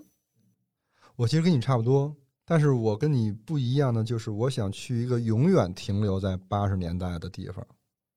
不是朝鲜。你往回拖了十 年，就是因为我现在看小时候的照片，那天突然翻那个小时候的相册，那时候拍的那个彩色照片，那个颜色都是涂上去的，加哦，了滤对，镜的，对。然后那个小红脸蛋儿，还有那个质感，就是那个蓝是那么蓝，那个红是那么红。 饱和度很高的， 对，马路上那个交警是站在一个台子上的，对，有一个穿的是亭白色的，衣服，嗯嗯，哦，比现在好看太多了，我靠！然后那个建筑是非常的，它应该是专门有一种建筑的方式，就是八零年代的那种，好像跟好多俄罗斯的建筑赫鲁晓特别像夫楼嘛，那个对年代，哦呃嗯、差不多。赫鲁晓夫楼那个是北京的，嗯，就是最后一批学莫斯科的建筑了。对因为之前像北展什么那种，就是斯大林式的那个就要更早。然后那个木头窗户，对，然后我好喜欢那种老的窗户，水墨石的外墙，而且你会发现，那个年代很多这些呃小型的商铺、饭馆儿用的是手写的招牌，嗯，太好看了。对，一般都是蓝，就是浅蓝色的窗户配红字儿，对，用色也很大胆，包括原来那个东西，那个暖壶啊，因为现在有一段时间，好像那个那个流行趋势就没有在成都流行过，但是其实有一段时间在北京是流行过一段时间的，就是大家都好用那个八零后的东西，你是是不是国潮？对，就是用国潮这个就在风国潮格又又在前面儿，哦，其实是对，有一种复嗯那阵儿就是八零年代复古玩具、什么复古思潮，就是哦这种那个东西青蛙的那对个什么铁发皮青条，是蛙不是？新裤子他们迪斯科啊、复古迪斯哎科。那那种里感觉面差不哦多。对，其实是有一段时间新裤子带起来的这一种，哦就因为他本身特别好那个，我我之前还他从他那儿买了巨多铁皮 玩具，整个把那铁皮玩具拿到，对，，原来他专门成都的卖那个对有一阵儿，就想停留在那儿。其实跟《怪奇物语》的那个年代是一样的，挺像的，嗯，八十年代正好是有很多新的那种什么大喇叭裤，对，然后那种还垫了肩的西服，嗯其实对跟现在好多审美是一样海的。绵在那儿。哦第二件的西服，应该最有代表性的是毛阿敏，对，在他春有晚一上年唱歌歌的。 儿对，抖肩，脖子不动，光肩动。哎，这就是你其实想想，好好啊。嗯，但是就是我觉得可以审美是那样的，但是也得有网。你看看人还是人就是既要想要又要。我想去的时间比你们更早，哇我想去二十世纪三四十年代。哇，这太符合他了。我觉得大家可能就听没有那画面，就在我眼里，她就是一个民国的女学生。他今天穿的也很明白，嗯，没有什么具体的理由哈，就我觉得至少他不是在封建社会，嗯啊就已经脱离了封建社会，是一个觉醒的年代。嗯，而且那个时候嗯觉醒年代出了很多文学大师，可能也跟我学我喜欢喜欢文学有关。我现在看的很多的书，还是喜欢民国时期他们写的，就也包括鲁迅的，包括之前分享的朱生豪。我们之前有一集聊啥的时候，就忘了突然提到一个，你看民国时期的那个文体嗯，很有很力雅量，嗯言简意赅，我为什么都有那个画面了？就是邱鹏穿一蓝棉袄，然后是然后手里夹了几本书，然后在那 个去鲁迅先生家，对，在杨树下看天儿。之前还看了一本书叫《巨流河》，是齐邦媛写的。他现在在台湾，我忘了是台大还是哪个学校教英语。然后他《巨流河》那本书里面就写了他去西南联大一路上的过程。然后我就很被他描写的那些好的一些情节，他怎么去向那些老师学习，就受那个感染。但如果回到那个年代，我的偶像应该会是萧红。他不有部电影是黄金时代喧吗？哗，对，为什么？我觉得她是我心中那种特别有魅力的女性的代表。嗯、因为可能那个年代也是喧哗、心里的黄金年代，也是。就是她又知性，但是又不教条。哎，对，前面说到的觉醒，我觉得有很大的一部分真的是女性的觉醒，她已经挣脱了封建枷锁的那种桎梏。好，邱鹏是民国哈，就是你觉得他很奇怪，但他又是他。 对， House 嘞，我好像想去的不是一个具体的时间，我想去一个空间，嗯，因为今年我觉得二零二二年有很多外面发生的事件，然后有时候就会想赶紧毁灭吧，会有会有那种想法，所以说我特别想去，不考虑金钱，想去一个地方是空间站，嗯就会说地球外面外太空，然后可以围绕着地球看着这个星球什么样，看着底下的人比蚂蚁还 小，就人可能也看不到，就只是想站在一个更高的维度，那种心境会不会会不一样？我靠不行哎，我有幽闭恐惧症哎，我觉得听上去就很恐怖哎。但是是是她的那个呀，因为她就很喜欢宇 宙。而且很，你描述的那个给人的感觉很孤独。嗯，也不是说你在那儿一直不 回来，哦我只是说想去，可能去看看。对去体验一下，它是一个地方，就相当于是有一次旅行还是那怎么你现样？在可以就去买马斯克他们公司的那个太贵票啊，了，船买票不， 起。哦，那就是这么说来，他这个是比较比较实际的那一他种，是最有可能实对现对的。嗯，对，感觉以后余生还有可能会发生。 我觉得这事儿可能不远了。嗯，行，这期其实我们已经超时很多了。我们还我们回应一下前面说的对，那个，今今年年 你二零二三年的 flag 还立吗？嗯我，觉得不不用说多大，就是哪怕是一个很小的改变，那刚才想去那地方就不算是吧？那个只那是不叫幻， flag 那都幻想 了。不是，哦，你说那地方对啊，那不那算不叫日本 flag，因为那是必须要去的。啊，那那不就是那个 flag 叫计吗划，那个叫好吧，也是。我不立了，我也不理。我也不腻，我没有什么想立的 flag，只有你一人立。你可以立四个，可以。把名额让 给你，嗯，谢谢你们，你立的 flag 不会就是争取让我们仨立 flag？吧我当时还真认真想了一下，而且还是不同维度的。啊，就我还是想，除了前面说的最想去的地方，还是想额外去两个地方，嗯，一个是宁波，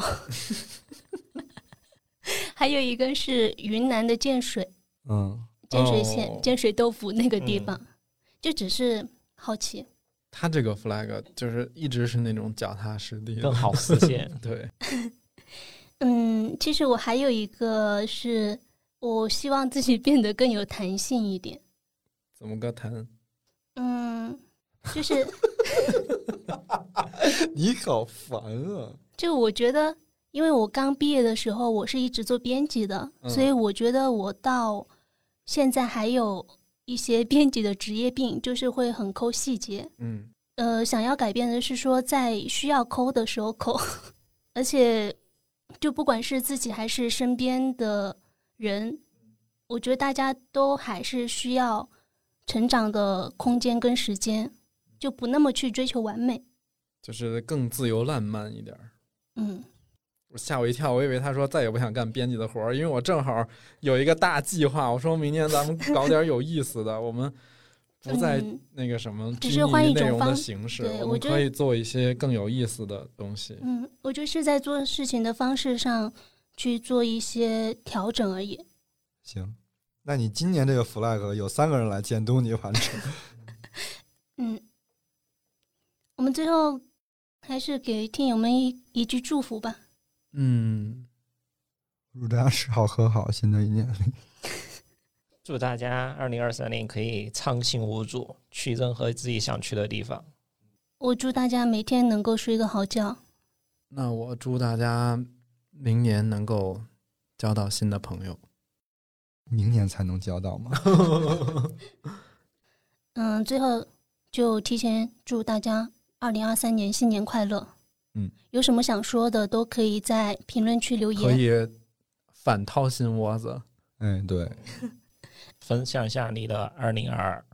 或者展望一下二零二三也行。好，嗯，好，感谢大家的收听。如果喜欢本期节目，欢迎分享给身边的朋友，或者在苹果播客给我们五星好评。我们有一个听友群叫“金鱼赫兹饭前饭后群”，如果大家感兴趣的话，就请先添加微信“金鱼赫兹 FM”。那我们下期见，拜拜。拜拜拜拜拜。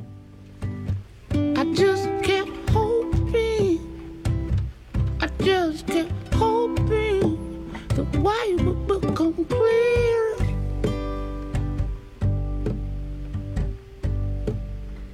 I spent all this time trying to play now. If I my way here.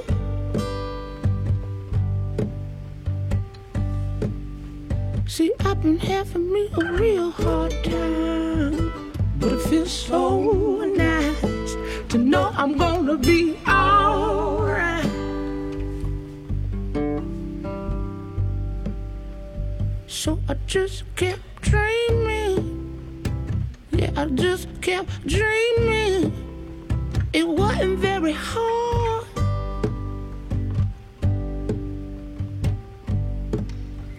I spent all this time trying to figure out why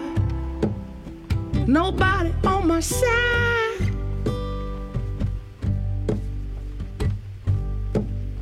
See, I've been having me a real good time, and it feels so nice to know I'm gonna be alright.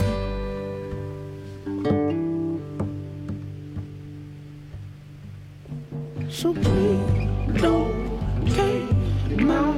feelings. I have found a man. So please don't take my feelings. I have found a man that if I wanted to, I would.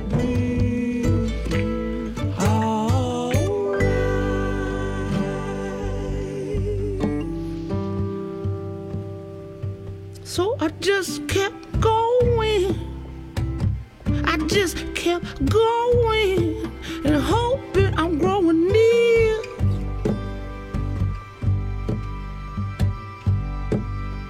Well, that's good and fine. I spent all this time trying to find my way here.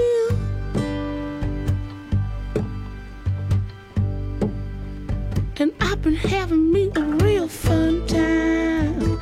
And it feels so nice to know I'm gonna be alright.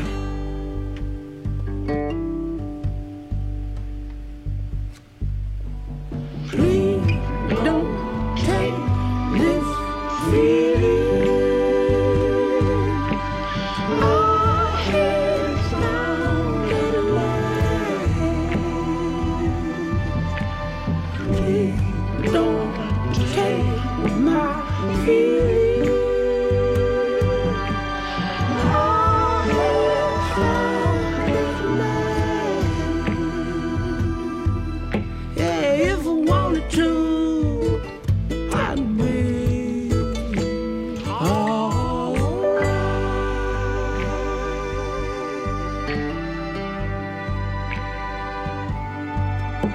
Yeah, if I wanted to.